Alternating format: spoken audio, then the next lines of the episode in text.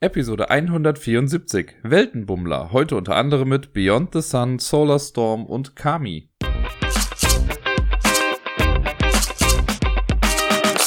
Einen wunderschönen guten Morgen und einen wunderschönen guten Montag wünsche ich euch, ihr Lieben. Hier ist der Dirk mit der neuesten Folge vom Ablagestapel. Und ja, letzte Woche konnte ich wieder ein bisschen was spielen größtenteils natürlich wieder online. Eine Sache nicht online, da gehe ich dann später auch nochmal ein bisschen genauer drauf ein. Und ich habe es wieder so gemacht, wie jetzt auch schon die letzten beiden Male. Das hat sich also ein kleines bisschen bewährt, dass ich äh, den Großteil vom Board Game Arena, weil das ja zum größten Teil Spiele sind, über die ich jetzt schon echt viel geredet habe. Die fasse ich wieder so ein bisschen zusammen und spreche dann nur kurz drüber, mache jetzt aber nicht für jedes Mal so ein Jingle dazwischen. Und ein paar Sachen habe ich mir aber noch rausgekramt, denn dieses Mal waren auf Board Game Arena auch wieder ein paar Spiele dabei, die ich zum ersten Mal gespielt bzw. beendet habe letzte Woche, als ich den Podcast aufgenommen habe, liefen noch äh, zwei, drei Spiele davon einfach so parallel nebenher. Und jetzt äh, bin ich aber zumindest mit einer Runde davon durch. Das heißt, jetzt kann ich schon mal so einen ersten Eindruck zu den Dingen geben. Und das erste Spiel, über das ich heute spreche, ist eines dieser Spiele. Ähm, ich bin mir gar nicht mehr sicher. Ich glaube, ich habe das so ein bisschen angeteased beim letzten Mal schon. Aber es handelt sich um Beyond the Sun. Das ist ein Spiel, äh, zu dem wurde ich eingeladen auf Boardgame Arena. Ich glaube, der Dirk war das, der hat das gemacht.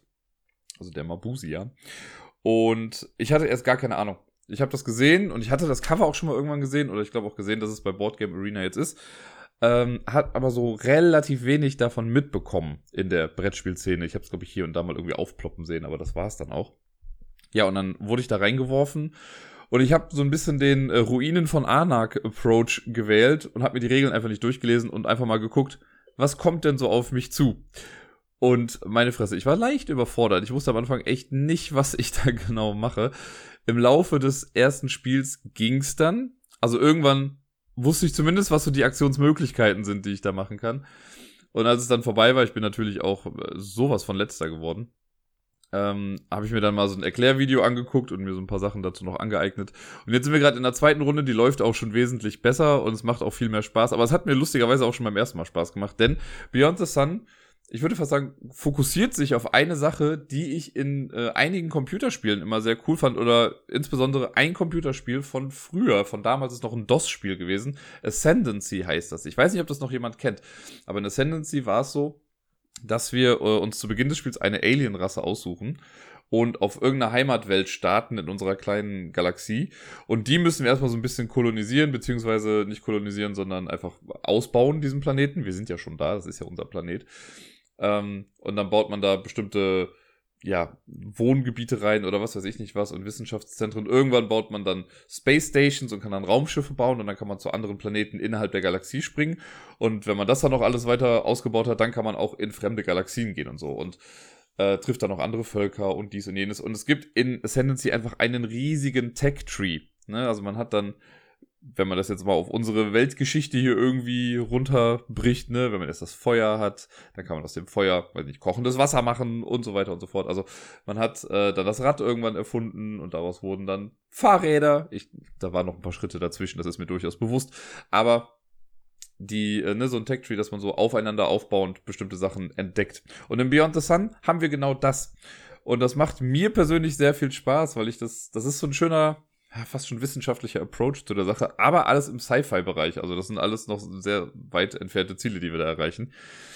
Und Beyond the Sun, also dieser Tech-Tree ist auch, glaube ich, so das Hauptding. Wir haben so einen, einen ja, ich nenne es jetzt immer Tech-Tree, so eine Art Flowchart ist das. Ne? Das fängt an mit vier Sachen auf der linken Seite. Es gibt vier Technologien, die sind quasi schon mal da, die müssen wir nur erforschen. Und durch Worker Placement Actions in dem Spiel. Das ist so das Hauptding. Wenn man am Zug ist, dann nimmt man seinen Arbeiter und setzt den auf ein Feld, das man benutzen darf, so wie man das von Worker Placement halt eben kennt. Und macht dann die Aktion, die dazu gehört. Und ganz oft ist es halt eben so, dass man dann gesagt bekommt, okay, entdecke eine neue Technologie. Und wenn ich jetzt angenommen die oberste freie verfügbare Stufe 1 Technologie jetzt schon mal habe, dann gehen von da aus ein paar Linien weg. Und wenn ich diesen Linien folge, dann gehen die halt zu einer Stufe 2 Technologie, die ich dann danach quasi mir auch ähm, ja, aneignen kann oder die ich erforschen kann mit bestimmten Aktionen im Spiel. Wenn ich das dann gemacht habe, gehen von Stufe 2 wieder zu Stufe 3 auch nochmal Sachen weg, die kann ich auch erforschen. Das letzte ist Stufe 4. Es gibt bestimmte Stufen, da muss man zwei Sachen vorher gemacht haben. Also brauche ich vielleicht zweimal Stufe 2, damit ich zu einer bestimmten Stufe 3 kommen kann.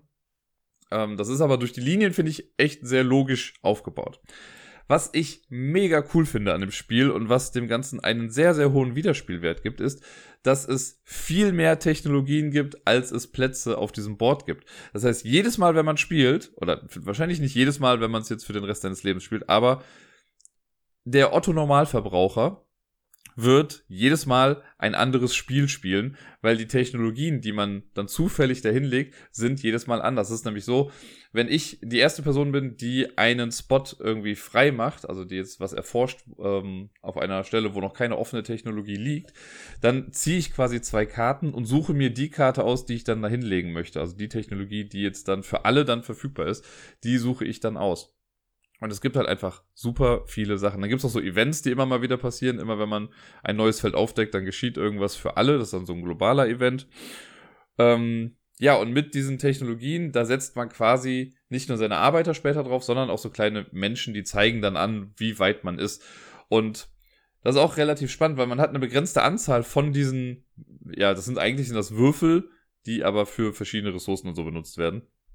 Äh, und davon hat man nur eine limitierte Anzahl. Das heißt, ich kann auch versuchen, einfach alle Stufe 1 Technologien mir freizuschalten und dann alle Stufe 2 Technologien. Dann habe ich eine gute Grundlage, aber wer weiß, ob ich dann noch genug Arbeit habe, um bis zur Stufe 4 zum Beispiel zu kommen. Und jemand, der jetzt von Anfang an eher nur straight nach rechts geht, also ne, irgendwie zwei Stufe 1 Sachen, dann Stufe 2, Stufe 3, Stufe 4, der wird hinten raus mehr Siegpunkte bekommen, weil die Stufe 4 Sachen oft noch irgendwas mit Siegpunkten zu tun haben. Es geht im Endeffekt in dem Spiel darum, Siegpunkte zu sammeln. Äh, aber da gibt es halt verschiedene Möglichkeiten, dies zu tun. Also dieser Tech Tree in Beyond the Sun, der hat es mir echt angetan, den finde ich ganz gut. Ähm, ich war anfangs, war ich ein bisschen ernüchtert, weil das Design sehr weiß ist, könnte man sagen. Die ganzen Karten, die man so aufdeckt, also sowohl auf Boardgame Arena als auch im echten Spiel, sind im Prinzip einfach weiße Karten, wo Text draufsteht. Das sieht erstmal nicht cool aus, weil wenn man sich andere Spiele anguckt, die sowas ähnliches machen, da hat man irgendwie immer noch zu der bestimmten Technologie eine kleine Illustration oder so. Im Endeffekt finde ich hier aber ganz cool, weil das den Blick aufs Wesentliche lenkt. Ne? Das lenkt nicht so ab, wenn man da irgendwie drauf guckt, man hat schon ohnehin viel Text. Wenn dann noch irgendwie immer ein paar Bilder dabei wären, dann hätten die wahrscheinlich noch Abstriche in den Textbeschreibungen oder sowas gemacht. Das wäre auch nicht so cool gewesen. Von daher, im Endeffekt finde ich es ganz gut, so wie sie es jetzt gemacht haben. Ähm, es gibt noch ein zweites Board, auf dem man spielt. Das ist so ein kleines ja, Galaxieboard, könnte man sagen. Da sind Plätze für vier Planetenkarten drauf. Und da sind noch so kleine Planeten mit drin, auch mit Linien verbunden. Auch relativ klar, wenn man es dann einmal sieht. Und diese vier Planetenkarten, die werden auch zufällig am Anfang draufgelegt. Und während man diese ganze Tech-Tree-Geschichte macht, baut man währenddessen auch quasi noch so kleine Raumschiffe, die man auch aufleveln kann auf bestimmte Stufen. Ich glaube, bis zur Stufe 4 geht's hoch. Ähm, und da spielt man dann so ein kleines, ähm, ja, Mehrheitenspiel auf den Planeten. Also wenn ich auf einem Planeten bin und ich habe eine größere Kraft als du, oder mein Raumschiff ist, oder meine, meine Flotte an Raumschiffen ist stärker als deine, dann darf ich da so eine meiner Scheiben draufsetzen und man hat, jeder hat so ein Playerboard vor sich und diese, dann so Scheiben drauf und ich sage es mal ganz grob, damit ich es jetzt nicht super im Detail erklären muss, aber je mehr Scheiben ich loswerde von meinem Board, desto mehr Sachen produziere ich oder desto mehr Punkte bekomme ich und so weiter und so fort. Und deswegen möchte man auf diesem Planeten eigentlich die größte Kraft haben, um seine Scheiben dann da draufsetzen zu können. Ansonsten kommen die wieder zurück und das ist dann nicht ganz so cool. Ähm, man kann diese Planeten auch durch bestimmte Aktionen in dem Tech Tree wieder dann kolonisieren dann nimmt man diesen Planeten quasi zu sich und dann hat man eine Fähigkeit oder irgendeinen Effekt oder irgendeine Punktewertung am Ende, die die anderen dann nicht mehr haben. Das liegt dann aus und dann wird der Planet ersetzt, dann kommt da was Neues hin. Und so muss man quasi diese zwei Sachen balancen. Also zum einen die äh, Tech-Tree-Sache, ne, die erforschen, erforschen, die Erforschung. Und auf der anderen Seite dann dieses Galaxy-Board, wo man so ein bisschen rumhüpft und rumspringt, so wird das da genannt, äh, um die Planeten dann irgendwie zu, in Anführungszeichen, erobern das ist am Anfang, glaube ich, auch ein bisschen viel. Also war es für mich ja auch.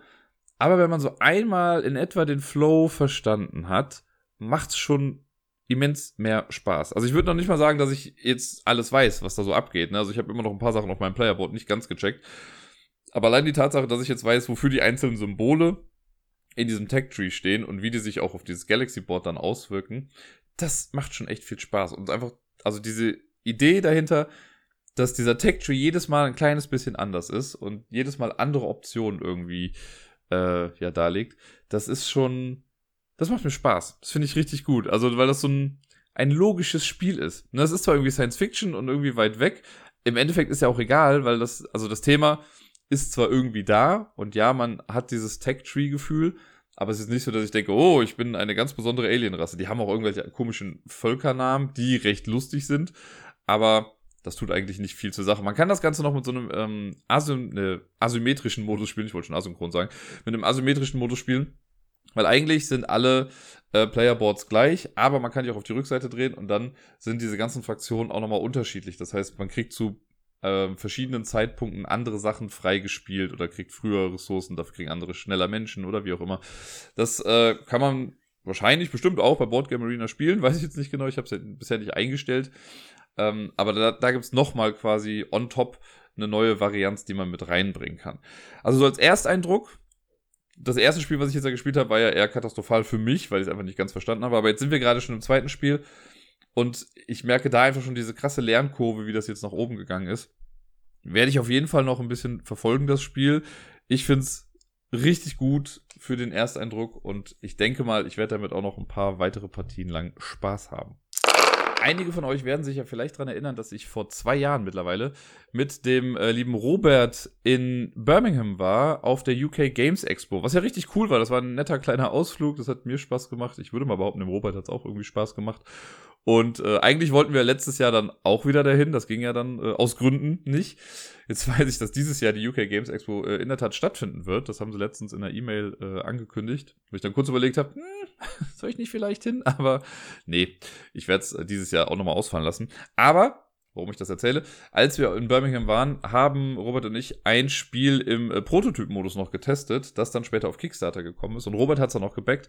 Die Rede ist von Solar Storm. Das ist ein kleines ja, im Prinzip Kartenspiel, das auch im Weltraum spielt, passt ein bisschen thematisch zu Beyond the Sun.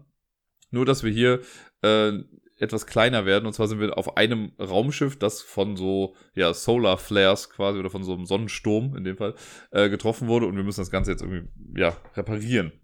Das Spiel findet auf neun Karten statt, die in so einem 3x3-Raster ausgelegt werden. Alle Spielerinnen und Spieler starten in der Mitte. Und dann äh, wenn man am Zug ist, hat man irgendwie drei Aktionen. Man kann sich in einen angrenzenden Raum orthogonal bewegen, also nach oben, unten, links und rechts. Diagonal geht nicht.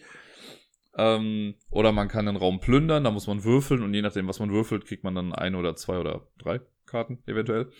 Äh, oder man kann Sachen reparieren. Die Räume haben so eine kleine Leiste auf der rechten Seite, wo Würfel platziert werden müssen. Wenn alle drei Würfel da drauf sind, dann ist der Raum gerade repariert durch bestimmte Events, die nach jeder, nach dem Spielerzug kommen, so ähnlich wie bei Pandemie, sage ich jetzt mal, äh, werden dann so Würfel da weggenommen. Äh, und wenn ein Raum komplett kaputt ist, ist er halt komplett kaputt. Ist halt scheiße dann.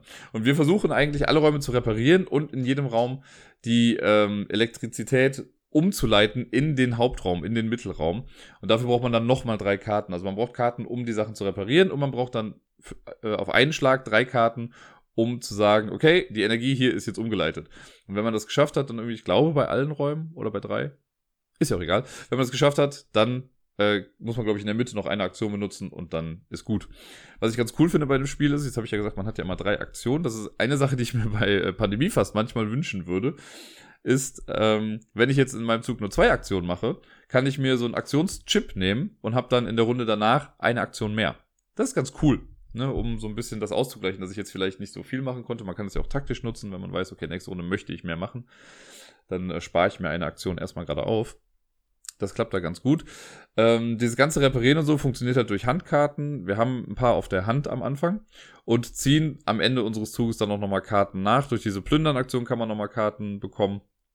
Äh, man kann auch durch bestimmte Raumaktionen, also jeder Raum hat noch so eine Fähigkeit, die man nutzen kann, wenn man da drin steht. Und wenn man äh, im richtigen Raum steht, dann kann man auch mit den Mitspielenden irgendwie Handkarten tauschen oder neue ziehen oder wie auch immer. Ist natürlich ein bisschen abhängig davon, was man dann zieht. Es gibt im Prinzip vier verschiedene Farben. Grün, Rot, Lila und Blau.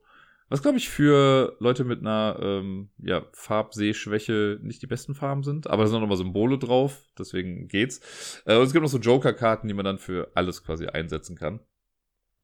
Ja, und die versucht man dann zu sammeln. Also theoretisch kann man auch ein Spiel spielen und einfach per se nicht die richtigen Karten bekommen und dann ist scheiße. Aber das Spiel dauert auch eigentlich gar nicht so lange. Das ist ein echt flottes, nettes, kleines Spiel. Ich habe auch jetzt damit eigentlich schon fast alles gesagt, was es da so zu tun gibt. Es gibt keine Player Powers oder so. Man läuft einfach rum, versucht die Räume zu reparieren. Und am Ende des Zuges wird immer so eine Karte aufgedeckt, die sagt dann, wo Sachen kaputt gehen wieder. Und dann muss man da wieder Würfel wegnehmen, die, die man eventuell schon repariert hat.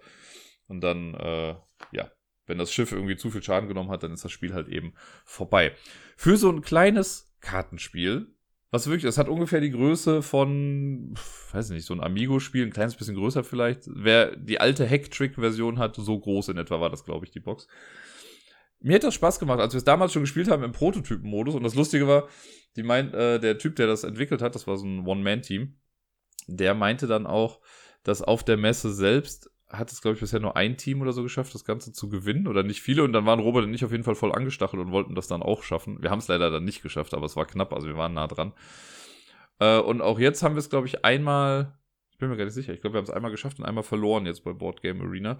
Äh, sind aber gerade auch wieder in einem Spiel drin, also für so zwischendurch. Es wird kein abendfüllendes Spiel werden, aber wenn man so ein schnelles, kooperatives das habe ich noch nicht ausdrücklich gesagt, glaube ich, äh, Spiel haben möchte, wo man so ein bisschen rumläuft und ein bisschen miteinander äh, kooperiert und ein bisschen das Gefühl hat, ein bisschen Progress zu machen, dann ist Solarstorm auf jeden Fall eine echt ganz gute Wahl. Die Illustrationen sind nett. Also, das war auch lustig, als ich mich damals auf äh, Birmingham vorbereitet habe, um mal so zu gucken, welche Spiele werden da released oder werden gezeigt und sonst was, habe ich Solarstorm gesehen und allein von der Illustration auf dem Cover habe ich gedacht, das ist ein Riesenspiel, weil dieses Cover einfach sehr episch wirkt. Und dann haben wir das Spiel gesehen, das war für mich dieser krasse Disconnect, weil ich dann irgendwie dachte, hä? Dieses kleine Pups-Spiel ist das, was so episch groß aussieht. Aber es hat ja seine Marketingwirkung irgendwie nicht verfehlt. Also ich hab, bin ja darauf dann aufmerksam geworden. Und auch auf dem kleinen Ding sieht das Cover halt ganz cool aus, aber irgendwie habe ich was ganz anderes erwartet. Ja, und äh, das war ja dann ganz lustig auch irgendwie, weil Zuerst dachte ich, oh cool, krass großes, episches Spiel. Dann sah ich, hä, kleines Spiel, irgendwie nicht so episch. Und dann hat es aber doch wieder Spaß gemacht. Also es war so ein Auf und Ab dann damit. Ähm, ja, wer das mal ausprobieren möchte, auf Boardgame Arena kann man das derzeit spielen und funktioniert soweit ganz gut. In der bekannten Vierertruppe mit äh, Nati, Helmut und Fudel spielen wir derzeit äh, schon die zweite Runde. Kami, die haben wir jetzt letzte Woche beendet, die erste Partie davon. Die lief schon während der letzten Podcast-Folge, aber war noch nicht fertig, deswegen konnte ich da noch nicht äh, regelmäßig drüber sprechen oder regeltechnisch nicht regelmäßig. Ist noch früh für mich. Ist ja auch egal. Ähm, Kami ist ein Kartenspiel, das auf den ersten Blick relativ läppsch ist, würde ich mal fast behaupten. Ähm, aber irgendwie macht es mir doch Spaß. Also ich, es gibt ja manchmal so Spiele, wo man sich denkt, ja gut, das ist, das erfindet das Rad jetzt absolut nicht neu und irgendwie ist das auch alles nichts Großartiges. Aber man kann es ja trotzdem spielen. Ne? Es muss ja nicht immer das Next Best Thing sein. Es kann ja einfach mal ein nettes Spiel für zwischendurch sein. Und da würde ich Kami jetzt gerade mal einsortieren. Das ist ein Kartenspiel, das man äh, in Teams spielt. Also wir spielen es gerade zu viert. Ich bin mit Helmut in einem Team und Fudel und Nati sind auch in einem Team. Man sitzt sich dann quasi gegenüber mit seinen Teampartnern. Eine Person beginnt dann, also es werden Karten verteilt, äh, so dass, glaube ich, auch alle Karten aufgehen. Jeder hat dann acht Karten auf der Hand. Und eine Person beginnt und muss eine Karte aus der Hand verdeckt hinlegen vor sich äh, und dann eine Karte offen drauflegen. Und thematisch ist das Ganze irgendwie so, dass man mit der ersten Karte, die man spielt, verteidigt man sich, mit der zweiten Karte greift man dann die Person zu seiner Linken an.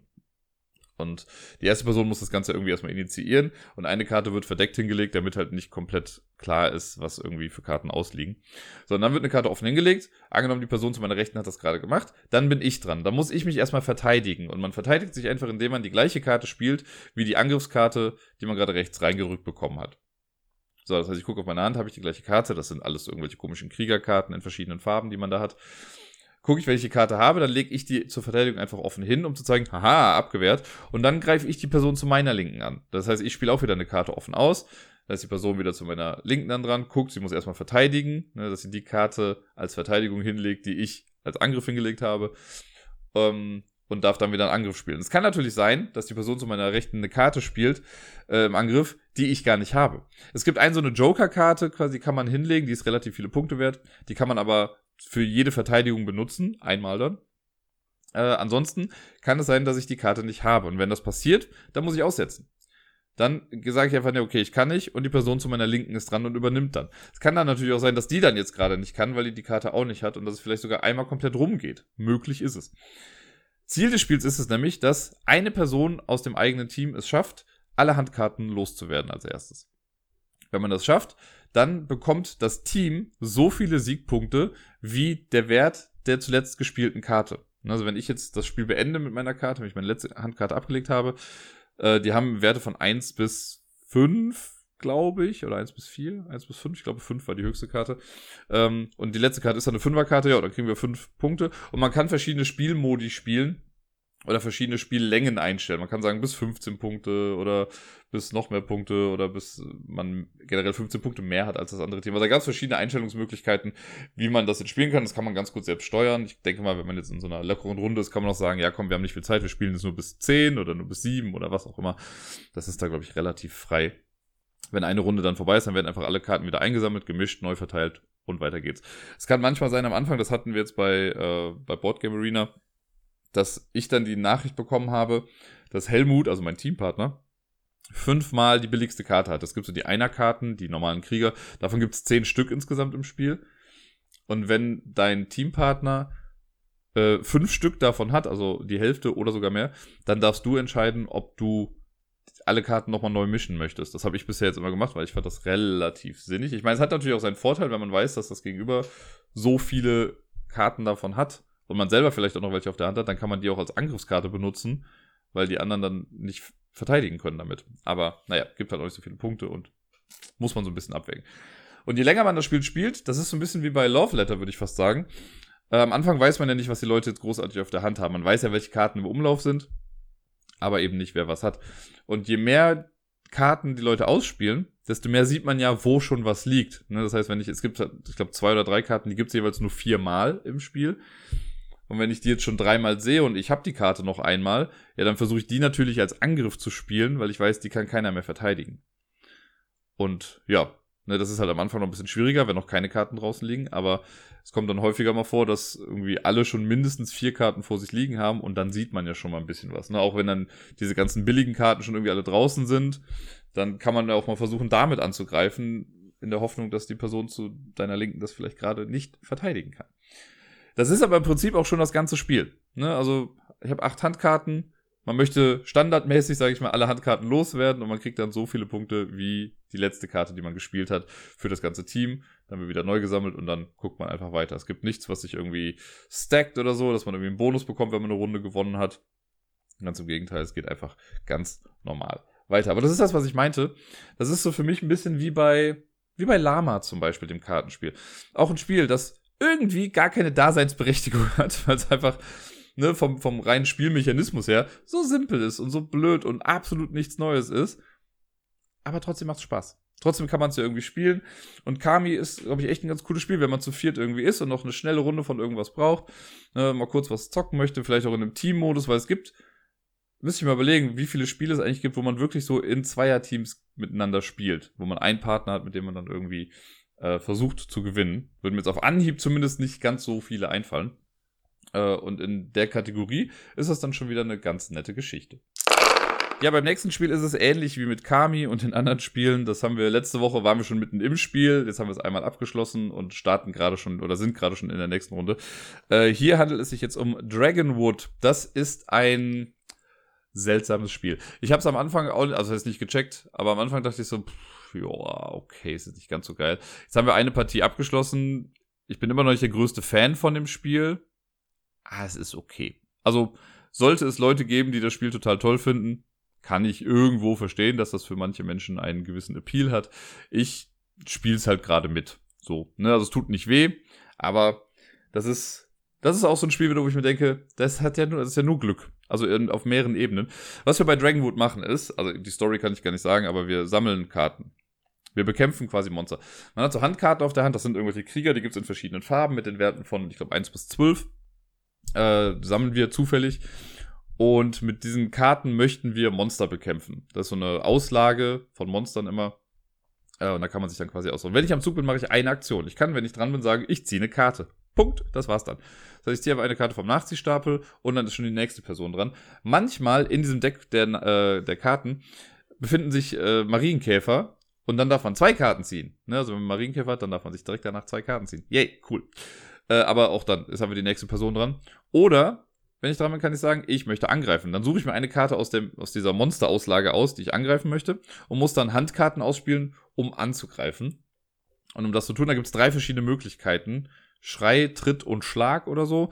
Im Prinzip ist es einmal, kann ich sagen, ich möchte Karten unterschiedlicher Farbe ausspielen, die aber die gleiche Zahl haben, oder ich spiele eine Straße, da ist dann aber die Farbe auch egal, oder alles Karten der gleichen Farbe. Und diese drei Sachen unterteilen sich dann halt eben in Schrei, Schlag und Tritt oder so. Ähm, je nachdem, für was ich mich davon entscheide, sind auf diesen Monsterkarten dann noch drei unterschiedliche Werte. Also es kann sein, dass die Fledermaus schwieriger zu schlagen ist, als dass sie anzuschreien ist. so doof das klingt äh, weil man dann irgendwie niedrigeren Wert braucht dafür. Da muss man halt gucken, was man auf der Hand hat. Ist aber jetzt nicht so, dass ich die Karten dann einfach nur ausspiele und dann habe ich gewonnen. Nein, die Anzahl der Karten gibt nur vor, wie viele Würfel ich werfen darf. Und dann hat man, äh, ja, genommen, ich habe jetzt eine Straße mit drei Würfeln oder so gemacht, dann darf ich äh, mit drei Karten gemacht, dann darf ich jetzt drei Würfel werfen. Und die Würfel sind nicht von 1 bis 6, sondern ich glaube 1, 2, 2, 3, 3, 4. So, und die würfel ich dann, und wenn ich dann den Wert mindestens erreicht habe, der auf dieser Karte draufsteht, dann bekomme ich die in meine Auslage und da drauf stehen dann Siegpunkte. Wer am Ende die meisten Siegpunkte hat, hat dann gewonnen. Das ist es im Prinzip. Irgendwie, naja. Also es gibt noch so ein paar Special-Monster, wenn man, das sind so lila Karten, wenn ich die bekomme, also die kann man in der Regel einfacher gewinnen und die geben einem dann nochmal so einen Effekt. Wenn ich das bis zum Ende des Spiels nicht benutzt habe, ich glaube, dann behalte ich einfach die Siegpunkte. Zumindest sind die Karten aus meiner Auslage verschwunden, nachdem ich sie benutzt habe. Ähm, ja, oder es ist halt sowas wie, ja, du darfst einen Würfel mehr würfeln diese Runde oder du darfst nochmal neu würfeln oder wie auch immer. Ja, und die Monster werden nach hinten raus, glaube ich, auch ein bisschen stärker. Also am Ende kommen halt dann so Drachen raus, deswegen wahrscheinlich der Name Dragonwood. Äh, und wenn alle Karten irgendwie weg sind, dann wird gezählt, wer die meisten Siegpunkte hat und die Person gewinnt dann Dragonwood. Was ich meine mit diesem Glücksspiel ist halt, zum einen muss man halt hoffen, dass man die richtigen Handkarten zieht. Ne, wenn ich nur Grütze irgendwie auf der Hand habe, mit der ich keine vernünftige Kombination hinbekomme, ist halt schon mal doof.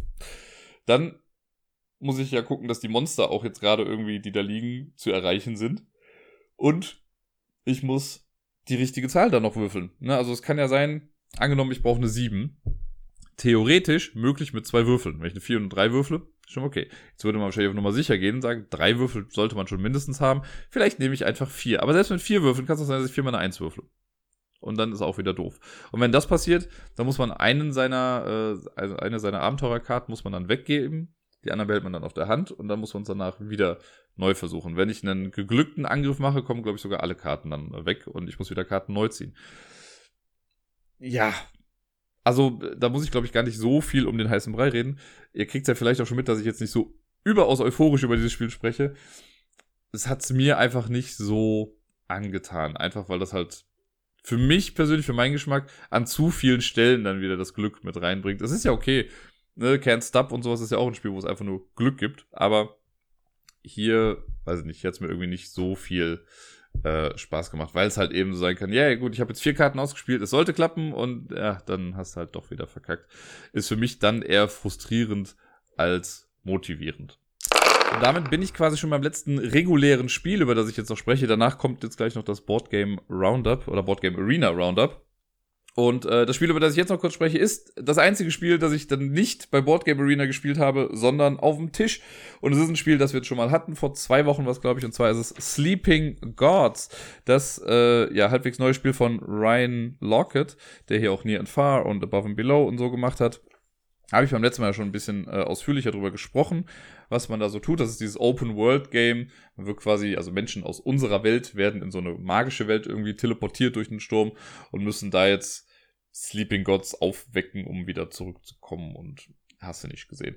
Und man bewegt sich dann mit seinem Schiff über so eine, äh, man hat diesen Atlas, das ist so ein Ringbuch, ne, und da geht man dann von Karte zu Karte, kann sich quasi wirklich frei aussuchen, wo man hin möchte und versucht dann äh, Totems zu sammeln, also Items einzusammeln, mit denen man am Ende irgendwas macht. Was genau? Keine Ahnung. Ich habe es jetzt, also ich habe es ja vor zwei Wochen mal gespielt, dann habe ich es eine Woche brach liegen lassen, also es war immer noch auf meinem Tisch hier hinter mir. Und jetzt habe ich mich äh, gestern, vorgestern oder so nochmal dran gesetzt und nochmal weitergespielt. Falls ihr euch dran erinnert, ich habe ja gesagt, dass ich das Worldbuilding an sich total cool finde da drin. So, ne, diese, die Welt, in der das Ganze spielt, ist einfach nett gestaltet und ausgeschmückt und ähm, ja, sieht auch toll aus. Also die Illustration, da kann man einfach nichts gegen sagen. Das kann der einfach, das ist sehr schön. Womit ich also ein großes Problem hatte, war der Kampf. Und der war auch, ungelogen, der große Grund, warum ich das jetzt so lange habe liegen lassen, weil ich eben gerade durch ein Event in einem Kampf gelandet bin und mir dann gedacht habe, nee, ich habe gerade keinen Bock zu kämpfen. Und jetzt habe ich so ein bisschen hin und her überlegt und dachte mir so, naja, ich will ja, das Spiel ist ja auch die Summe seiner Teile. ich will ja schon irgendwie auch die Story weitererleben. Deswegen habe ich diesen einen Kampf gemacht dann, so gerade mit äh, Ach und Krach irgendwie überlebt. Und ich gestehe jetzt aber auch, ich habe den nächsten Kampf, den habe ich ausgelassen. Als dann wieder im Text irgendwie kam, ja, du triffst auf dies und jenes, dann dachte ich mir so, pff, nö, komm, ne, hab jetzt keine Lust. Ich will die Story halt erleben in dem Fall.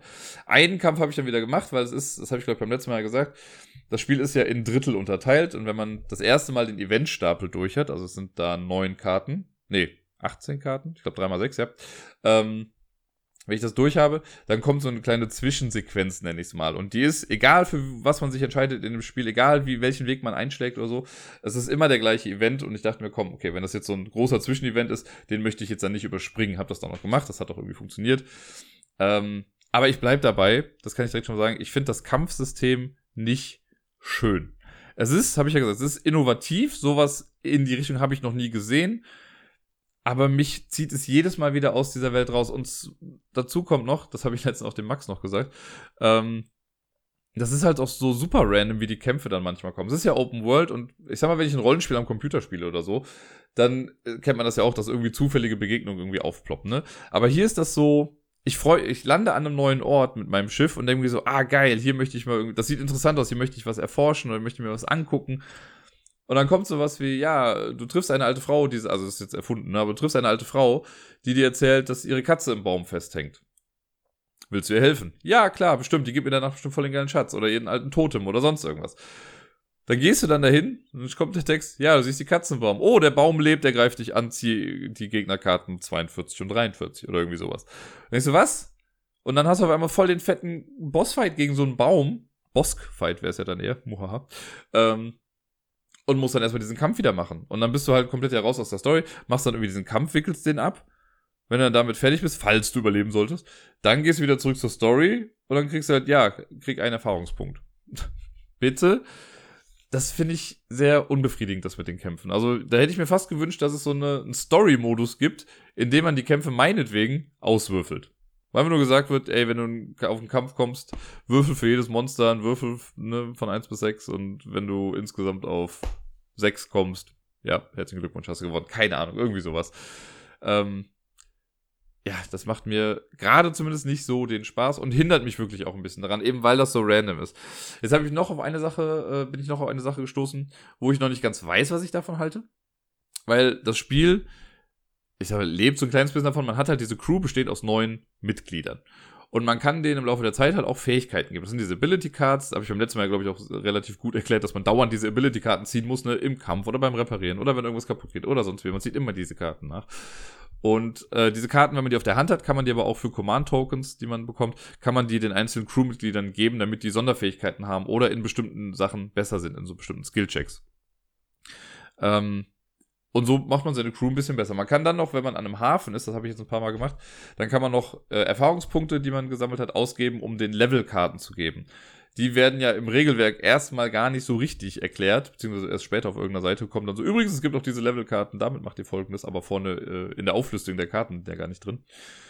Levelkarten, es gibt quasi für jeden Charakter zwei oder drei äh, spezifische Levelkarten und für eine bestimmte Anzahl von Erfahrungspunkten kann man die dann denen geben und die bleiben dann noch permanent da. Denn, wie ich jetzt gelernt habe, diese Ability Cards verschwinden nach einem Story-Drittel. Also nachdem ich jetzt meine, ich nenne es jetzt immer Zwischensequenz hatte, nachdem ich das erste Event-Deck einmal komplett durchgespielt habe, hieß es dann auf einmal, ja, äh, alle Ability-Karten sind jetzt weg. Und ich habe da halt echt viel Command-Tokens reingesteckt, damit die die haben können, weil ich dachte, ja gut, das ist ja total super. Und dann fängst du so halb wieder von vorne an. Zwei meiner Charakter hatten jetzt halt so Level-Karten, die sie jetzt behalten konnten, aber das ist alles wieder weg gewesen. Das fand ich ein bisschen schade, weil ich eigentlich so schon dachte, okay, ey, im Laufe der Zeit werden wir immer stärker und ich kann denen dies und jenes geben und alles mögliche. Ja, Pustekuchen. Erstmal wieder alles weg. Schade Schokolade. Naja. Ähm, eine Sache, die ich glaube ich beim letzten Mal fast vergessen habe zu erwähnen, äh, das wollte ich jetzt nochmal nachholen, ist die Sache mit den Rezepten. Das finde ich eine noch eine nette Idee. Man kann äh, im Laufe der Zeit, also man startet mit ein paar Rezepten und man kann im Markt und so kann man sich immer mal wieder neue Rezepte kaufen. Und es gibt eigentlich gar nicht viele Essensressourcen. Es gibt Fleisch, Gemüse und Getreide, glaube ich, das sind so die drei Sachen. Aber wenn man so Rezepte hat, kann man zu einem beliebigen Zeitpunkt im Spiel sagen, so, ich setze jetzt hier einen Command-Token drauf und ich koche für alle. und dann gibt man die Ressourcen dann aus, die auf der Karte draufstehen und dadurch kann man dann die Moral erhöhen oder man kann sich heilen. Man kann diese Fatigue, also die äh, Erschöpfungstoken, die kann man dann auch runternehmen. Und ähm, das finde ich ganz nett, dass du so verschiedene Arten hast, weil ich habe jetzt ich, auch ein Kochbuch, sage ich mal, bestehend aus fünf oder sechs Rezepten und je nachdem, welche Ressourcen man gerade bekommt, also welche Nahrungsmittel, kann man dann gucken, was man dann irgendwie ähm, kocht für die ganze Crew, um es denen ein bisschen besser gehen zu lassen. Das finde ich einen ganz netten Aspekt. Das ist, das ist, kannte ich so noch nicht irgendwie mit diesen Rezepten. Ähm, ja, das ist nochmal was ganz Nettes. Und ich habe dann zum Beispiel jetzt auch dem Koch, habe ich jetzt die Fähigkeit gegeben, ja, wenn irgendjemand was kocht, dann darf man eine Zutat gegen was anderes austauschen. Also ich könnte jetzt theoretisch auch, weiß nicht, äh, eine vegetarische Suppe, aber mit Fleisch machen. Also, ne, wenn es das als Rezept da gäbe, könnte ich halt aber sagen, gut, dann nehme ich nicht das Gemüse, ich nehme das Fleisch, das habe ich gerade, kann man das austauschen. Das ist ganz cool. Ähm, ja, aber ansonsten hat sich, abgesehen von den Kämpfen, die ich jetzt nicht so toll fand, hat sich mein Eindruck noch ein kleines bisschen bestärkt zum letzten Mal, das habe ich ja schon gesagt, dass ich mich so ein bisschen wirklich verloren in dieser Welt gefühlt habe und dass ich nicht so diesen, also es ist zwar Open World und man kann wirklich machen oder hinfahren, wohin ich möchte, aber man weiß halt oft auch nicht so genau, wo man hin soll. Ich habe jetzt, also man kriegt ja immer so Questkarten. Und auf den Questkarten steht manchmal dann drauf, ja, das Volk auf dieser Insel sagt dir, ah, im Nordosten befindet sich ein großes Monster, geh und töte es und helf uns. So, dann weißt du, okay, Nordosten, ja, da ist eine Insel auf dem gleichen Atlasabschnitt, dann gehe ich da doch mal hin und guck mal, was ich tun kann. Jetzt habe ich aber gerade zum Beispiel einen Punkt erreicht. Ich habe, oder mittlerweile habe ich schon wieder was Neues gefunden, aber ich war dann an einem Punkt, wo ich nur eine Quest noch hatte wo ich keine Ahnung hatte, wo ich da hin muss, weil der Hinweis darauf auch einfach sehr, na, sagen wir mal, grob umfasst oder umschrieben wurde. Das war sowas wie, ja, du äh, bist durch den Wald gegangen und bist auf den Stachel getreten, jetzt hast du Gift im Schuh. Mach was draus. So, dann weißt du ja gar nicht, wo du hin sollst. Dann kriegst du nicht gesagt irgendwie so, oh, da, ich habe doch mal von so einer alten Schamanin gehört, die, keine Ahnung, meinetwegen im Norden der Welt gelebt hat. Da hat man wenigstens halbwegs einen Anhaltspunkt. Aber hier ist nur so, ja, du kriegst ein komisches Keyword das eine Farbe ist. Kriegt man noch relativ zu Beginn dann.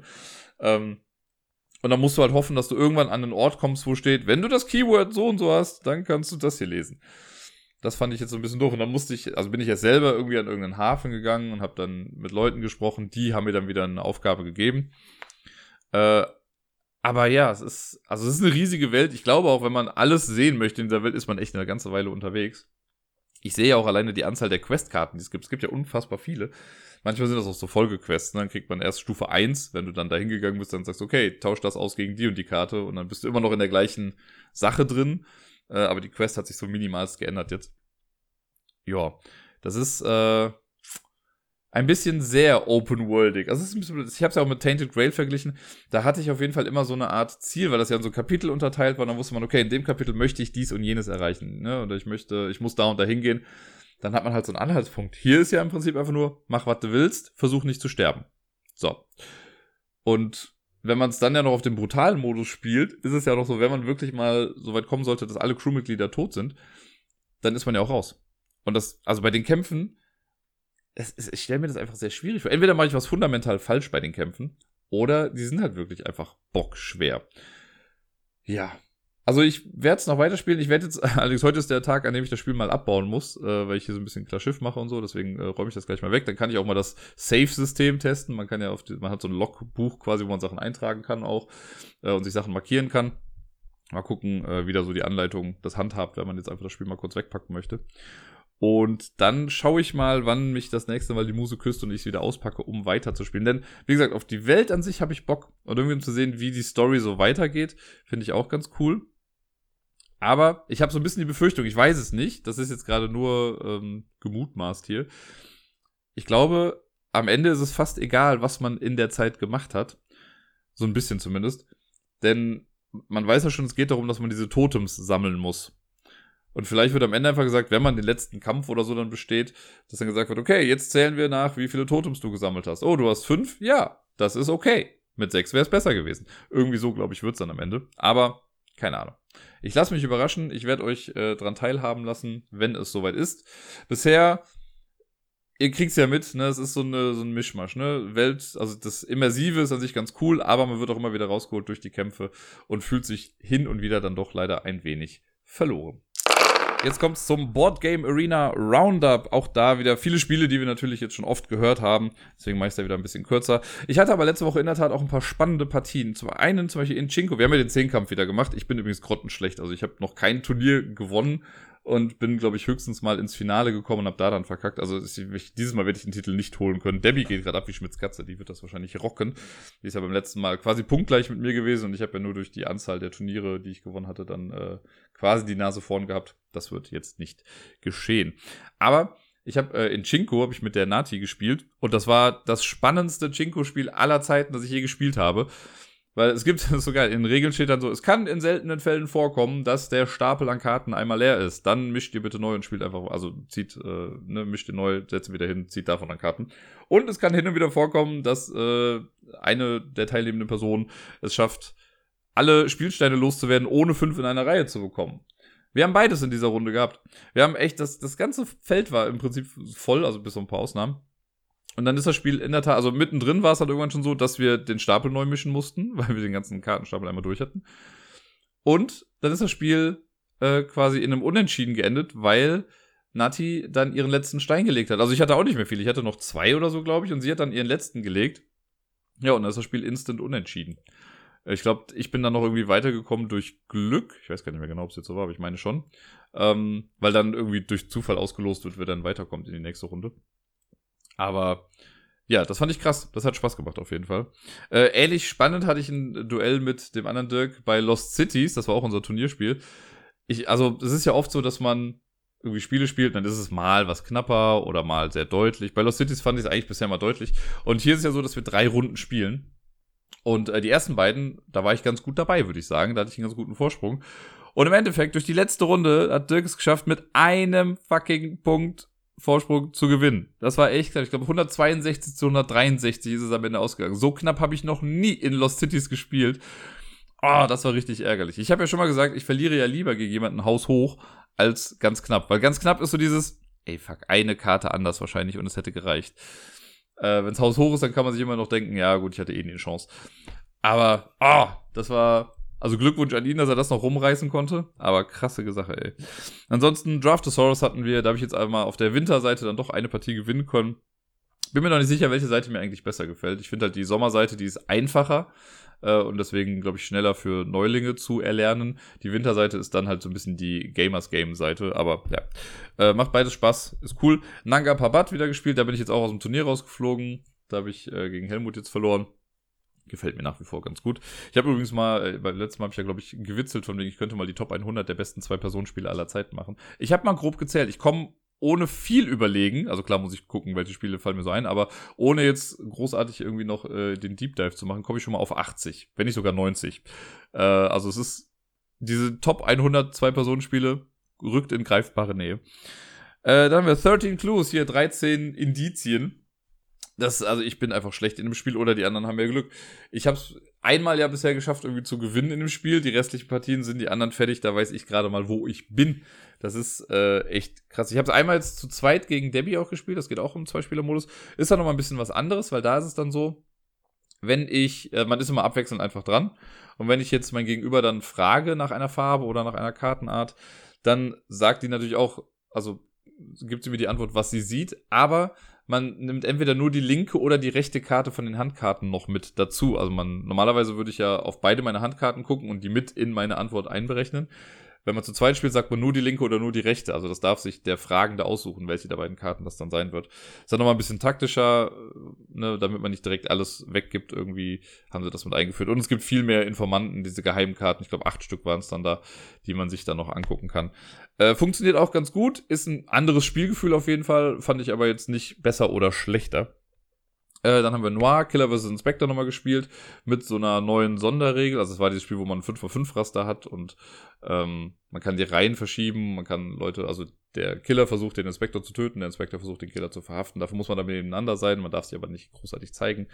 Äh, wir hatten jetzt noch so ein Sonderding mit drin, mit so einer Remote-Verhaftung, so haben wir es dann genannt, dass man äh, als Inspektor auch Leute verhaften kann, neben denen man gar nicht steht. Hat nichts gebracht, ich habe trotzdem verloren. Äh, Debbie war einfach zu gut im Leute umbringen. Dann Backgammon gespielt. Da waren auf jeden Fall ein paar Runden letzte Woche, deswegen weiß ich gar nicht mehr, welche da abging, aber ich mag ja Backgammon. Es gibt ja Leute, die äh, mögen das nicht so, weil es halt einfach Roll and Move im Prinzip ist, aber ich finde bei Backgammon ist noch mal ein bisschen was anderes. Das ist schon, kann schon taktisch sein. Oh doch, ich weiß noch ganz genau. Das war gegen Deni mein Turnierspiel. Und das war, das war frustrierend. In dem Fall war es wirklich frustrierend, weil es war echt knapp. Es war ein Hin und Her, ne. Ich war eigentlich ganz gut dabei. Dann hat er es aber geschafft, einen meiner Steine rauszuhauen und dann konnte ich erst ein paar Mal nicht. Und dann waren wir beide dabei, unsere letzten Steine rauszuziehen. Ich hatte nur noch einen Stein auf der Eins und er hatte noch drei Steine auf der Eins und er war dran. Normalerweise, egal was er gewürfelt hätte, hätte er nur zwei Steine rausziehen können und dann wäre ich dran gewesen und egal was ich dann gewürfelt hätte, ich wäre fertig gewesen. Und dann würfelt er natürlich einen Pasch. Und ein Pasch bedeutet ja, dass man dann diese Zahl mal vier hat. Das war ein bisschen frustrierend. Da meinte selbst er, dass es ihm fast ein bisschen leid tut und dass er das unglücklich findet, dass er jetzt damit gewonnen hat. Ich meine, das ist halt das Spiel, aber in dem Fall dachte ich ey, nur noch einer, yay. Nee, okay. Ähm, Jaipur auch gespielt gegen Helmut. Da hat er mich auch fertig gemacht. Das war auch lustig, weil irgendwie in der zweiten Runde habe ich dann, glaube ich, mit 83 Punkte gemacht und er schrieb dann noch in den Chat so, wow, krass, 83 Punkte, voll gut. ja, und dann macht er in Runde 3 91 Punkte. Danke fürs Gespräch. Jekyll vs. Hyde, äh, auch gegen Helmut. Helmut hat mich komplett aus allen Turnieren, glaube ich, rausgefegt dieses Mal. Der hat mich da fertig gemacht. Ich mag es ja nach wie vor, Jekyll und Hyde. Und in der ersten Runde war ich Jekyll, glaube ich, und habe ich in der ähm, in, in der zweiten, also in der ersten Partie. Äh, und in der zweiten Runde, im zweiten Durchgang, habe ich es dann geschafft, auf die 10 zu kommen. Und Helmut hat es einfach in Runde 1 geschafft, komplett 10 Punkte zu machen und ist deswegen weitergekommen. Verdienterweise, es war echt krass. Äh, das habe ich so nicht kommen sehen, aber ich konnte mich auch nicht mehr dagegen wehren dann. Dann habe ich gegen Deni äh, Mr. Jack gespielt. Eine Partie läuft gerade, aber eine haben wir auch abgeschlossen. Da habe ich ein bisschen zu risky gespielt. Ich dachte mir, komm, ich setze den einen jetzt mal nicht so unter Druck. Und dann ist er mit genau der Person dann natürlich entkommen. Schade Schokolade. Uh, Through the Ages haben wir jetzt zweimal, glaube ich, gespielt in der Viererrunde hier, also mit äh, Fudel, Helmut und Nati. Und das äh, macht auch Spaß. Aber wir haben jetzt die beiden Male mit der kurzen Variante wieder gespielt, also dass es nach Zeitalter 2 vorbei war. Und ich bin mittlerweile so dran gewöhnt, auf, die, auf das Long Game zu spielen, weil ich weiß, was ja am Ende noch so alles kommt. Äh, das, da muss ich mich immer noch ein bisschen mental anders drauf einstellen, glaube ich weil man da auf andere Sachen einfach achten muss, wenn man halt dieses kurze Spiel spielt. Und die verlorenen Ruinen von Anak, die gab es auch wieder. Da haben wir gerade auch irgendwie zwei parallele Partien auf, warum auch immer. Ähm, macht nach wie vor Spaß. Aber ja, kann ich jetzt nicht mehr viel zu sagen. Ist, also ich finde es ganz gut, jetzt je mehr ich spiele, desto mehr Karten sehe ich in diesem Deck, die ich vorher noch nicht kannte. Und diese ganzen Karteneffekte sind doch schon relativ spannend, was man damit alles machen kann. Uh, und last but not least, The Crew. Da habe ich beim letzten Mal, glaube ich, auch schon erzählt, dass wir da in dieser Mission hängen, ähm, wo wir drei Aufträge haben und es gibt einen Auftrag, den man aber definitiv zum Schluss erfüllen muss. Das ist gerade nicht so einfach. Aber wobei es gerade sieht es ganz gut aus. Wir haben jetzt zwei schon erfüllt und es fehlt nur noch der letzte Auftrag, den muss, glaube ich, der Fudel erfüllen. Und wir haben alle nur noch zwei Karten aus auf der Hand. Ich bin mal gespannt, ob das klappt. Würde mich freuen, wobei ich sehe noch ein kleines Hindernis. Aber äh, ja, bisher, also vielleicht, wenn das klappt, dann kommen wir mal, ich glaube, es ist dann Mission 8, die wir dann als nächstes machen dürfen. Und das waren, soweit ich es jetzt im Kopf habe oder mir aufgeschrieben habe, alle Spiele, die ich sonst noch so auf Board Game Arena gespielt habe.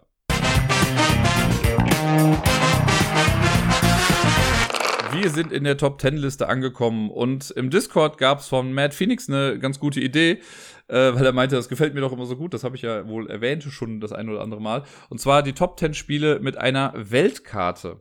Und ich glaube, das habe ich noch nicht gemacht, deswegen habe ich mal äh, ein bisschen geguckt. Ich habe es mal ein bisschen erweitert und habe gesagt Welt- bzw. Landkarte, weil ich habe hier zwei Spiele, bei denen ist es nicht die ganze Welt, die dort abgebildet ist, aber äh, ein Kontinent reicht ja eventuell auch schon. Äh, und daraufhin gab es noch andere Ideen in den Top 10 Sachen. Also das sind Sachen, auf, aus denen ich mich noch bedienen kann für die nächsten Male. Vielen lieben Dank für die tollen Ideen auf jeden Fall. Und äh, genau, heute also die Top 10 Spiele mit Welt- und oder Landkarte. Auf Platz 10 Pandemie, auf Platz 9 Pandemie, auf Platz, äh, kleiner Witz. Aber äh, Spoiler, es wird dabei sein. Äh, auf Platz Nummer 10, das Spiel, das ich durch Boardgame Arena äh, kennengelernt habe und was wahrscheinlich auch der Auslöser dann war für den Kommentar und das alles, ist äh, Tracking the World. Da ich das Ganze noch nicht physisch gespielt habe, kann ich das nicht ganz so hoch einstufen irgendwie. Ähm, es ist ja nett, ne? Ich finde es ja so für zwischendurch ganz okay. Auch da wieder, ne, es ist jetzt irgendwie nichts, was großartig neu mit dazukommt. Aber ich finde es ganz nett und durfte auf jeden Fall mit hier auf diese Liste kommen. Auf Platz 9 ein Spiel, das ich gar nicht so häufig auch gespielt habe. Ich habe das mal geschenkt bekommen von Jojo Sich, der äh, Autor von hier Micro Macro und La Cosa Nostra. Als der damals aus Köln weggezogen ist, hat er noch so ein paar Sachen verteilt und meinte, hier glaube ich dann auch so, hier habt das irgendwie, dann nimm das, wie auch immer. Und glaube ich zumindest, bin mir gar nicht mehr sicher, aber ich glaube, ich habe es durch ihn bekommen. Äh, und das Spiel, was ich von ihm da bekommen habe, unter anderem, war Green Deal. Das gab es damals auch auf Kickstarter. Ist ungefähr so alt wie La Cosa Nostra aus, äh, auch. Und das Ganze ist so ein, im Prinzip ein Wirtschaftsspiel. Da geht es ein bisschen darum, eine grüne Zukunft zu erschaffen für unsere Menschheit äh, und halt auf nachhaltige Ressourcen und sowas umzusteigen. Das ist so ein bisschen die Thematik. An sich ist das Ganze einfach so ein, ja, Auktionsspiel und äh, Simultaneous Action Selection, also gleichzeitige Aktionsauswahl. Gibt es eigentlich einen halbwegs vernünftigen deutschen Begriff für? Ich weiß es gar nicht genau. Ähm, und da gibt es auch eine kleine Weltkarte. Das ist nicht der, der Hauptbestandteil der Map oder des, des Boards. Da sind noch ein paar andere Sachen, auch so Kartenreihen und sowas und verschiedene Marker, wo man hoch und runter geht. Aber es gibt eben auch eine Weltkarte und da setzt man so kleine Plättchen nach und nach drauf und versucht da, ja, es ist so ein, wie so ein abstraktes kleines Puzzlespiel. Man versucht dann neben anderen zu sein, kann die dann übernehmen oder mit denen kooperieren und all so Geschichten. Aber da ist eben eine Weltkarte mit dabei. Es geht ja eben halt eben auch um den Fortbestand der Menschheit auf diesem Planeten hier. Äh, auf Platz Nummer 8 habe ich Trans-Europa genommen ich habe zwar hier nur Transamerika, Transeuropa habe ich aber auch schon mal gespielt. Das ist äh, so ein kleines Zugspiel. Und genau, zuerst gab es Transamerika, später haben sie dann halt eben noch als Nachfolger Transeuropa rausgebracht, wo man eben auf der Europakarte spielt. Äh, ich mag beide Spiele ganz gerne, die funktionieren ja quasi genau gleich, nur die Map ist halt ein bisschen unterschiedlich. Äh, man kriegt zu Beginn des Spiels sechs Karten, also die es sind so Städte, äh, verteilt auf der Map in verschiedenen Kategorien. Also je nachdem, wo die sind, haben die ja verschiedene Farben. Und bei Transamerika zum Beispiel ist es auch so, dass man halt dann eine Karte von der Ostküste, eine von der Westküste, eine aus der Mitte, eine von oben, eine von unten und so bekommt. Und man muss als erstes es schaffen, alle ähm, Städte mit einem Schienennetzwerk zu verbinden. Das Ding ist, Schienennetzwerke sind quasi allgemeingültig. Das heißt, wenn ich irgendwo Schienen baue und ich komme an dein Schienennetzwerk dran, kann ich dein Schienennetzwerk auf einmal auch mitbenutzen. Deswegen kann es theoretisch auch sein, dass die eigenen Karten von jemand anderem erfüllt werden. Also wenn jemand unachtsam ist und einfach sagt, ja, ich gehe jetzt hier straight durch diese Stadt durch, weil ich damit schneller zu meiner Stadt komme, kann es halt sein, dass ich diese Stadt aber genau brauchte und du damit diese Stadt an mein Netzwerk angeschlossen hast und ich das dafür gewinne. Gleiches Prinzip halt auch bei Trans-Europa. Äh, ich mag das ganz gerne. Ich finde, das ist ein nettes kleines Spiel, wo man, äh, ja, man spielt auch mehrere Runden hintereinander bis dann einer bei null Punkten angekommen ist und wer dann noch die meisten Punkte hat, der gewinnt dann auf jeden Fall. Auf Platz Nummer 7 ist ein kooperatives Spiel mit Echtzeitfaktor, für das man eine App braucht, was ja schon direkt zwei Sachen sind, bei denen viele Leute sagen, nope, danke. Äh, zudem basiert das Ganze auch noch auf einem Videospiel, nämlich XCOM, The Board Game. Ist äh, ein sehr hektisches Spiel, ein sehr cooles Spiel. Ich habe es irgendwann ja, glaube ich, da mal verkauft. Aber äh, ich fand es trotzdem ganz cool. Es gibt da eine Weltkarte in der Mitte, äh, wo dann angezeigt wird, äh, auf welchen Kontinenten und so die Raumschiffe jetzt gerade landen. Da kann man seine Abfangjäger da platzieren, um die dann irgendwie abzuschießen. Ist auch nur ein Teil des Ganzen, aber äh, gehört auch irgendwie dazu. Zumal gibt's dann auch noch so, oder zudem gibt's dann noch so kleine Plättchen, auf denen die Kontinente einzeln drauf sind, ähm, um den Panikstatus in den einzelnen Sachen zu zeigen. Also die Welt ist quasi doppelt vertreten in dem Spiel. Auf Platz Nummer 6 ein Spiel, bei dem es um Krankheiten geht auf dem Planeten, die sich ausbreiten und Länder befallen. Es ist nicht Pandemie, es ist Plague Inc. Auch das basiert ja quasi auf einem Videospiel. Gab es ja vorher so und dann wurde da bei Kickstarter irgendwann dann auch ein Brettspiel draus gemacht. Es gab auch noch eine Erweiterung dann dazu. Beides habe ich hier. Ich finde das ja fantastisch. Ich mag ja auch das Computerspiel ganz gerne. Ne? Das ist nochmal ein bisschen anders, weil hier ist man einfach alleine und kämpft dann mit seiner Krankheit äh, gegen die Menschen und möchte einfach die Welt befallen. Ich weiß, too close to home für viele zurzeit. Aber bei Plague Inc. ist das Ganze dann eben kompetitiv geworden. Da äh, spielen alle Spieler jeweils dann eine und Spielerin äh, jeweils eine Krankheit und versuchen dann so ein bisschen mit Mehrheiten, Wertungen und sowas dann in bestimmten ähm, Städten und Ländern, die dann zu töten. Und wer am Ende dann den größten Killcount hat und so, der gewinnt dann. Also es wird, werden Siegpunkte gesammelt oder DNA-Punkte sind es, glaube ich, in dem Fall. Äh, man kann dann seine Krankheit mutieren lassen und so. Das ist, ist nett gemacht. Ich, mir gefällt das ganz gut. Sage ich, sonst wäre es ja nicht auf dieser Liste. Äh, auf Platz Nummer 5 wieder ein Spiel, das nicht die ganze Weltkarte drauf hat, sondern auch wieder nur Europa in dem Fall. Und das ist Zug um Zug Europa. Ich war mir nämlich ehrlich gesagt jetzt also auf Anhieb gar nicht sicher, gibt es schon Zug um Zug, das auf der ganzen Welt spielt? Ich meine nicht, aber ich bin mir gerade auch nicht sicher. Vielleicht gab es mal irgendwo so eine Jubiläums-Edition oder sowas, wo die ganze Welt drauf war. Aber Zug um Zug Europa ist für mich auch so mit das beste Zug um Zug, einfach weil da die Bahnhöfe mit drin waren und ich mochte diese, was waren das, die Tunnel, äh, Sachen, die man noch mit dazu packen kann. Zug um Zug an sich war schon immer ein cooles Spiel, aber ja, mit Europa hat es nochmal so einen Step Forward gemacht für mich.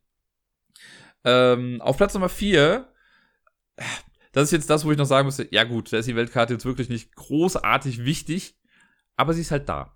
Äh, und zwar ist die Rede von Codenames Duett. Da gibt's, also Codenames an sich ist einfach ein geiles Spiel. Und bei Codenames Duett hat man ja diesen kleinen, ich sag mal, äh, Block, der mit dabei ist, wo man dann tracken kann, welche Mission, äh, Missionen man jetzt als nächstes im Team dann irgendwie schaffen möchte. Und dann reist man ja quasi auf der Welt hin und her und macht dann halt verschiedene Sachen. Ähm, wie gesagt, es, es hätte im Prinzip einfach eine Liste sein können, dass man da einfach wo was abhakt oder so, aber sie haben sich halt für eine Weltkarte entschieden. Und dann passt es halt perfekt hier in diese Liste rein. Kann ich ja auch nichts machen. Na, und jetzt kommen wir in die Top 3. Auf Platz Nummer 3, äh, eigentlich, vielleicht wäre es sogar noch einen Schritt weiter oben gewesen, aber da dachte ich mir, komm, das Spiel hat jetzt auch nicht eine ganze Weltkarte, sondern auch wieder nur Europa. Ähm, aber es ist einfach ein Spiel, was mir sehr gut gefällt. Ich habe auch letztens schon mal irgendwo mit in der Liste, glaube ich, gehabt. Ich weiß gar nicht mehr, bei was es war. Es war, es war schon lange her. Ich habe keine Ahnung. Irgendwann war es mal. Äh, es ist Covert, das Spiel von ähm, Renegade Games war es jetzt, glaube ich. Vielleicht war es da in der Liste mit drin. Das kann natürlich sein. Äh, Covert, dieses Agentenspiel, wo wir so ja, Geheimagenten in Europa platzieren, mit denen dann so ein bisschen umherwandern, äh, Würfel einsammeln, also Intel einsammeln. Und das Ganze passiert mit diesem äh, Würfel-Worker-Placement oder Würfel-Placement. Man würfelt am Anfang seine sechs Würfel, die man hat, und dann platziert man die erstmal auf bestimmten Aktionsfeldern. Dann kommt noch so ein Minigame mit Codes knacken und dann aktiviert man die Würfel dann so nach und nach. Und bei den Würfeln gab es dann dieses schöne System, wenn äh, ich als ersten Würfel auf eine Aktion eine 2 setze, dann kann danach nur eine 1 oder eine 3 gesetzt werden. Also man kann immer nur angrenzend zu den bestehenden Würfeln setzen. Und dadurch kann man Leute halt auch gut in bestimmte Ecken drängen ähm, oder halt denen bestimmte Felder blocken, damit sie das nicht mehr machen können. Covert ist ein klasse Spiel, sollten mehr Leute Covert spielen. Auf Platz Nummer 2 ein Legacy-Spiel, das es natürlich auch als Nicht-Legacy-Variante gibt. Und das wird viele vielleicht wundern, warum dieses Spiel jetzt so weit oben ist, aber Risiko Legacy oder Risiko Evolution, wie es auf Deutsch heißt, Risk Legacy, war für mich und für unsere Spieletruppe, mit der wir das gemacht haben, einfach 15 Partien lang Spaß. Es war lustig und unterhaltsam und ich fand es ganz cool. Und ja, man kann gegen Risiko sagen, was man möchte, aber es ist, es funktioniert ja. Ne? Also, man weiß ja, worauf man sich einlässt. Das habe ich ja schon mal gesagt. Ich gehe auf ein Rammstein-Konzert und sage, es ist mir zu wenig Jazz wenn ich Risiko spiele, weiß ich, ja, es wird gewürfelt, bis der Morgen graut.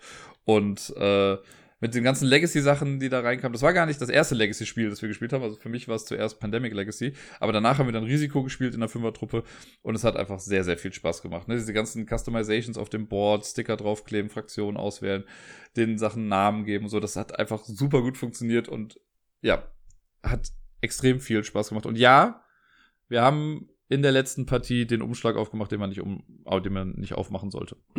Und eventuell als eine Person getroffen. aber ja. Äh, und auf Platz Nummer eins, das sollte jetzt nicht großartig verwunderlich sein, aber natürlich ist es Pandemie für mich. Das ist mein absolutes Lieblingsspiel. Das Spiel hat, glaube ich, mir gezeigt, wie toll Weltkarten wirklich sein können. Mein geografisches Wissen basiert auf allen Pandemiespielen zusammengerechnet.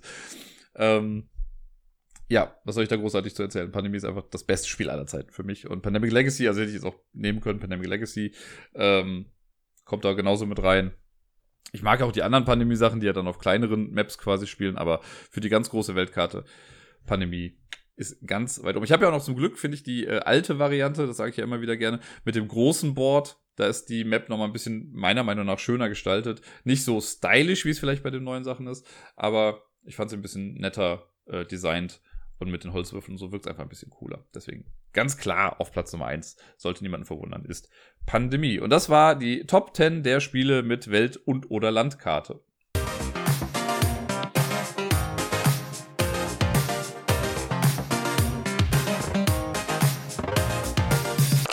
Und sonst so. Letzte Woche war wieder so eine Woche, in der jetzt nicht sonderlich viel passiert ist. Ich hab, äh, musste wieder sehr im Gedächtnis kramen, ob es irgendwas gibt, was großartig erzählenswert ist, aber let's face it, ich kann ja auch über alles labern ein bisschen. Ähm, wir hatten letzte Woche einen Impftermin, nicht für äh, eine erwachsene Person, sondern für den Miepel. Und das war bisher immer so ein bisschen äh, ja, schlimm, weil das war immer verbunden mit den U-Untersuchungen. Und die, äh, ja, das ist meistens in Tränen und Geschrei geendet, weil ja, Miepel mag das halt nicht so gerne. Und dieses Mal ging es aber, das war die erste Impfung, die wir jetzt hatten wo sie äh, ja etwas empfänglicher war für das Ganze. Und ich glaube, das hängt aber auch einfach damit zusammen. Normalerweise, wenn halt diese U-Untersuchungen sind, dann muss sie auch komplett ausgezogen werden, dann wird sie gewogen und dann muss sie, also dieses Wiegen ist immer noch okay, weil das kann ich dann, also das mache ich dann meistens da und leg sie dann da drauf und dann ist die Arzthelferin nur mit daneben und liest das quasi alles ab und dann habe ich sie auf dem Arm. Aber dann muss sie meistens halt noch einmal auf diese Liege, die da in der Mitte ist äh, und liegt dann da quasi nackt alleine von vier Menschen irgendwie umringt zwei Menschen, die sie ganz gerne mag und zwei Menschen, die sie halt gar nicht so richtig kennt. Ähm, Ne, und das ist dann schon blöd und dann fühlt sie sich einfach nicht so richtig wohl. Das ist, tut mir auch immer im Herzen weh, irgendwie das Ganze. Äh, dauert dann ja auch nie lange, ne? Also wird ja nur kurz irgendwie ein bisschen was geguckt und dann kommt aber, also weil es ein paar Mal dann immer noch so eine kleine Spritze damit dabei, was natürlich nicht so geil war. Und dieses Mal äh, konnte sie aber auf dem Schoß bleiben dann dabei und dann haben wir schon im Wartezimmer im Vorfeld, äh, habe ich gesehen, da war es eine kleine Spielzeugspritze quasi. Ne? dann habe ich immer schon so ein bisschen an mir rumgespielt mit der Spritze und an ihr dann auch so ein bisschen. Das fand sie dann auch ganz okay. Äh, und als wir dann drin waren, war es dann, also sie hat einmal so kurz, wollte sie gerade anfangen, als sie gemerkt hat, oh Gott, hier passiert irgendwas, das kenne ich doch irgendwoher. Äh, und dann war es aber auch schon wieder vorbei. Und das war total gut. Also sie hat das total gut weggesteckt und das äh, war ein sehr positives Erlebnis beim, äh, beim Kinderarzt. Ja, fand ich gut. Äh, dann spannende Sache, so ein bisschen lustig finde ich das, durch äh, Umwege über den guten Deni äh, werde ich bald, sehr wahrscheinlich, wenn alles gut geht, äh, im Radio zu hören sein, weil ich äh, spontanerweise für ihn einen bei einem Radiospot mitgesprochen habe. Ne, der macht da was marketingmäßig in seiner Firma und hatte dann gefragt, zum einen, ob ich ihm so einen Jingle einfach erstellen kann, äh, mit GarageBand, ja einfach so einen kurzen zwei Sekunden Soundfetzen, den er irgendwie davor hauen kann, so ähnlich wie mein Würfelgeräusch, nur halt bisschen netter. Ähm, und das habe ich ihm dann gemacht und dann hat er noch gefragt, ja, kannst du nicht den Off-Text noch irgendwie einsprechen? Das habe ich dann gemacht, ihm geschickt und irgendwie wurde es jetzt ganz gut angenommen. Das heißt, ich weiß ja nicht, wann es genau losgeht, ab wann das dann zu hören ist, aber wenn ihr dann demnächst zufälligerweise, wenn irgendjemand Antenne Düsseldorf hören sollte, könnte sein, dass man meine Stimme dann da hin und wieder mal hört. Finde ich lustig. Naja. Ähm, das war dann noch so letzte Woche. Ja, ich war, äh, das Wetter war ja so ein bisschen durchwachsen. Ich habe am Montag noch mit zwei Kollegen gesprochen und die meinten dann noch so, ja, hier, äh, das Wetter soll ja ganz gut werden die Woche. Mhm. Irgendwie nicht so. Also gestern am Sonntag. Sonntag war es mega gut. Äh, war echt schönes Wetter. Da war ich auch lange mit dem Miepel dann draußen. Und ich werde ja dann auch gerne mal so ein bisschen sonnenmüde. Weil es ist meistens so, dass wir dann so zwei Stunden draußen sind in etwa. Dann ist sie so insgesamt, ja, an die drei Stunden dann wach und schläft da meistens im äh, Bondolino in diesem Tragegurt dann ein. Und meistens sind wir dann ja so lange draußen, dass ich dann auch so ein kleines bisschen müde werde. Und ich gehe dann immer noch ein bisschen mit ihr rum, wenn sie dann da drin ist. Und oft setze ich mich dann aber auch irgendwann einfach auf eine Parkbank und lasse sie dann quasi auf mir noch einfach schlafen. Und äh, gestern war es dann so, dass ich dann hier äh, auf dem Friedhof um die Ecke, ihr wisst das ja mittlerweile, bin ich dann ein bisschen ihr rumgegangen, habe mich dann irgendwo hingesetzt in so einem kleinen schattigen Bereich. Ganz eventuell bin ich dann auch für ein paar Minuten eingeschlafen. es war, also es hatte sich angebahnt. Ich war halt echt müde auch und habe die Nacht davor nicht so perfekt geschlafen. Ich dann so hingesetzt und die Augen zugemacht und irgendwann bin ich dann, äh, ja, aufgewacht und dachte, oh krass, wie lange habe ich dann geschlafen? Dann waren es wirklich nur ein paar Minuten oder so. Aber äh, sehr lustig. Ich musste ein bisschen grinsen, als das dann passiert ist. Und ein bisschen süß ist es ja auch. Ja. Ähm, ja, viel mehr habe ich eigentlich nicht. Ich habe am Wochenende noch äh, ein neues Computerspiel mal ausprobiert. Ich habe, ihr wisst ja, Phasmophobia habe ich ja ganz gerne gespielt. Und jetzt haben wir mal in der Vierer-Truppe, also Wookie, Tox, Max und ich, wir haben äh, Devour gespielt. Das ist, geht so in die Richtung von Phasmophobia, ist allerdings mehr auf Jumpscares aus. Muss irgendwie in einem alten Farmhaus oder einer Irrenanstalt, je nachdem, für was man sich entscheidet, bla, passiert irgendwas Dämonisches und man muss in dem Farmhaus, das haben wir jetzt gemacht, muss man irgendwie zehn Ziegen opfern oder so. Das ist ein bisschen weird. Äh, aber dieses, das war sehr lustig einfach, weil das total chaotisch war, als wir es gespielt haben und einfach nur dauernd geschrien wurde. Weil man, äh, wenn man von dieser komischen Dämonentante da äh, gefasst wird, dann hat man sie halt riesig auf dem Bildschirm und es wird laut geschrien in die Ohren. Das ist einfach mega der Jumpscare. Äh, aber ich fand es sehr unterhaltsam. Ich werde es auf jeden Fall noch mal spielen. Mal gucken, wen ich noch so äh, für die für die Investigation gewinnen kann. Und äh, ja, dann habe ich zwei Filme noch geguckt letzte Woche, da wollte ich mal drüber erzählen. Einer heißt Holidays, das ist eine Anthologie. Ähm, und zwar, also eine, eine Kurzfilm-Anthologie. Das sind acht Kurzfilme, Horror-Kurzfilme, muss man dazu sagen, äh, die alle sich auf jeweils einen Feiertag besinnen. Also es fängt irgendwie an mit dem Valentinstag, dann kommt St. Patrick's Day, Ostern, Muttertag, Vatertag, Halloween, Weihnachten und äh, Silvester sind es dann oder Neujahr. Äh, alle diese Kurzfilme sind von jeweils einem anderen Regisseur gemacht, andere Schauspieler und dauern halt, keine 10, 15 Minuten in etwa.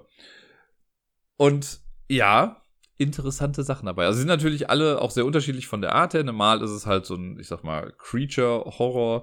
Dann gibt es irgendwas, das einfach nur spannend, gruselig ist. Es gibt aber auch Sachen, die einfach, also, ich möchte gar nicht näher drauf eingehen, aber es ist, äh, Halloween hat wehgetan. Sag ich mal so. Kann man sich bei äh, Amazon Prime und bei Netflix, glaube ich, gerade angucken. Auch. Wer da Lust drauf hat, aber ich warne vor, es ist stellenweise kranker Scheiß. Äh, und Voyagers habe ich gestern geguckt. Voyagers fand ich von der Prämisse her mega gut, denn es hat mich an ein Brettspiel erinnert, an Gen 7.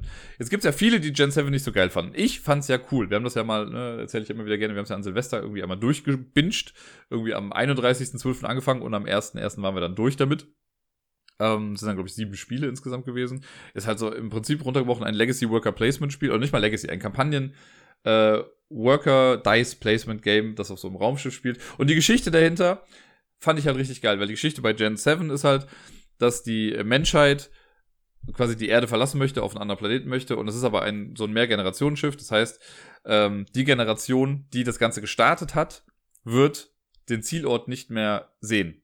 Und die äh, Leute, die quasi auf dem Schiff dann geboren werden, sehen dann vielleicht den Zielort, aber wissen halt gar nicht mehr, was die Erde irgendwie war. Und wir spielen da halt die Gen 7, das ist halt, sind halt 13 Generationen, wir sind genau in der Mitte. Wir sind die blöde Generation, die weder die Erde sieht, noch das Ziel.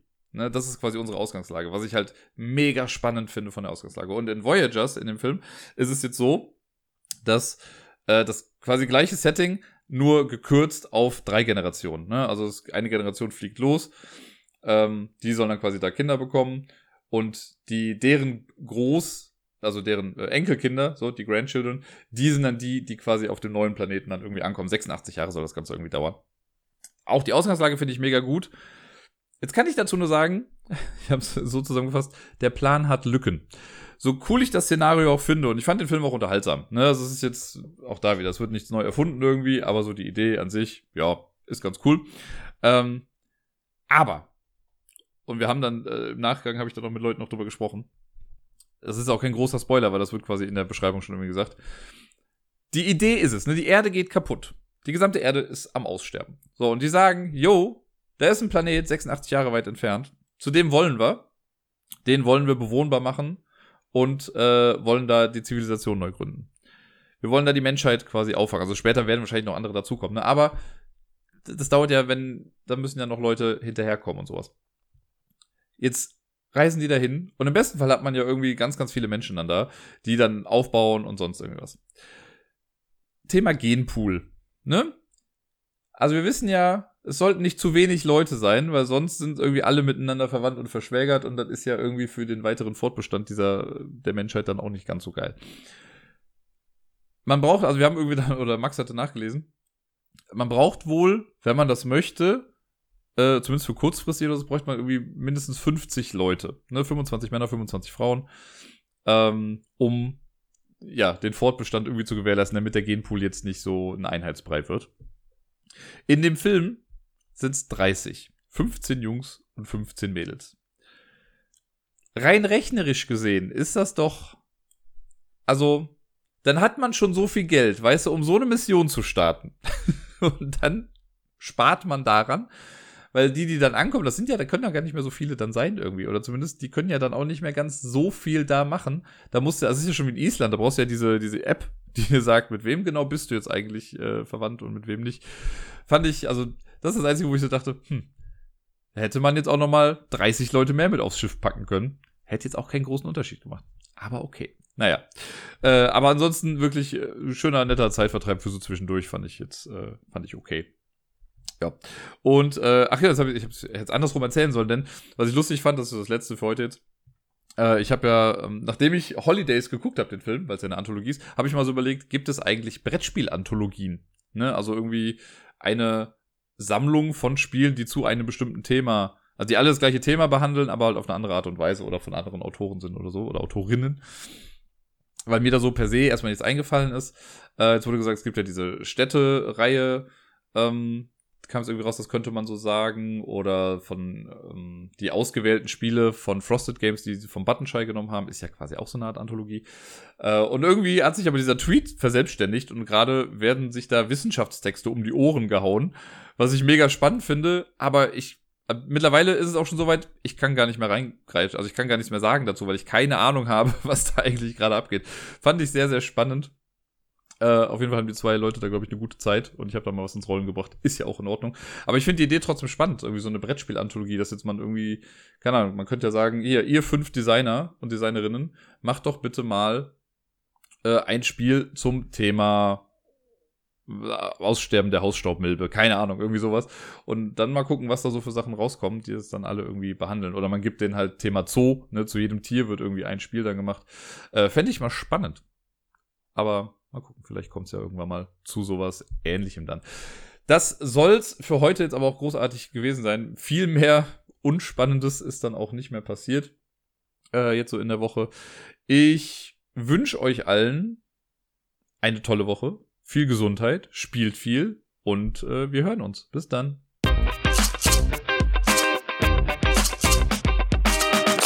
Irgendwie finde ich es seltsam, aber natürlich auch schön, dass jetzt der kommende Donnerstag schon mein zweiter Vatertag ist. Ist ziemlich abgefahren.